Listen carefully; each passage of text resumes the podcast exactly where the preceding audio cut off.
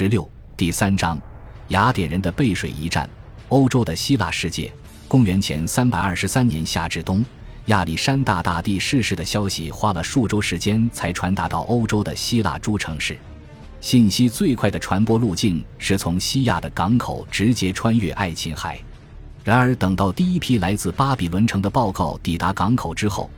船只可能要到六月中旬才能扬帆起航。然后要到七月初方才能够抵达欧洲的港口，此时船只最有可能停泊的港口应该是比雷埃夫斯港，这里是爱琴海最为繁忙的商贸中心。这座港口为整个希腊世界最为重要的民主势力，同时也是最为强大的军事力量——雅典城服务。这个消息的到来将会深刻的改变许多人的生活，也会改变这座城市的集体命运。雅典的政治家们。这些人也被称为公共演说家，因为他们会通过在公民大会上发表演说来施加自己的影响力，将会通过自己与亚历山大大帝和马其顿政权的关系来界定自己的立场。一些人，譬如德摩斯汀尼和他那伶牙俐齿的同伴西佩里德斯，憎恶这个政权，渴望自己能有机会去抵制它；而其他人，譬如德马德斯，则选择与这个政权合作。当时最为资深且通晓哲学的政治家弗基翁，则位处这两个极端之间。他勉强接受了马其顿的支配地位，因为他认识到雅典实在是太过脆弱了，根本没有其他的选择。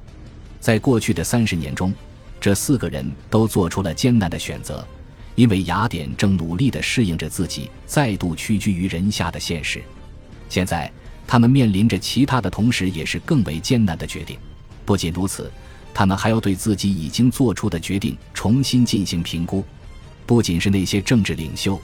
知识分子们，很快也将会被要求界定自己与马其顿政权的关系。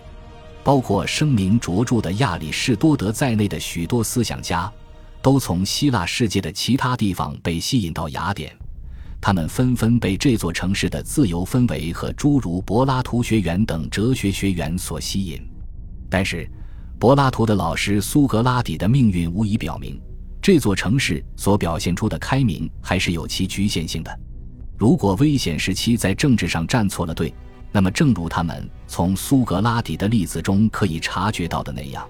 即使身处希腊世界里最为多元化的社会之中，也可能会被判处死刑。现在危险的时期又要破临，在过去的十五年中。亚历山大大帝和他在欧洲的首席代理人安提帕特的统治体制虽然广遭诟病，但是提供了稳定且确定的局面。这个体制成了驾驭帝国航船的北极星。倘若没有这么一个固定的导航信物，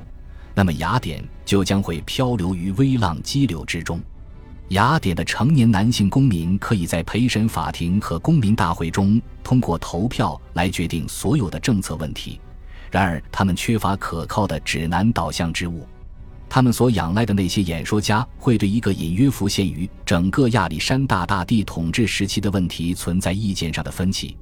他们是否要去反抗马其顿的统治，并让雅典一如既往地重新成为欧洲的强权？更加糟糕的是，这座城市最受人爱戴的两位领导者此时都不在城中，其中一位已经逝世。他便是杰出的行政官员来库古，他通过财政改革和缜密的军事构建，让雅典处于自马其顿崛起以来最为强大的时期。而另外一位则是德摩斯汀尼，此时他正不巧处于流放之中，并且被剥夺了公民权利。这位能言善辩的演说者，以前经常会在危机来临之时于公民大会上率先挺身而出。但是这一次，他没有办法在雅典人最需要指导的时候提供指引。感谢您的收听，喜欢别忘了订阅加关注，主页有更多精彩内容。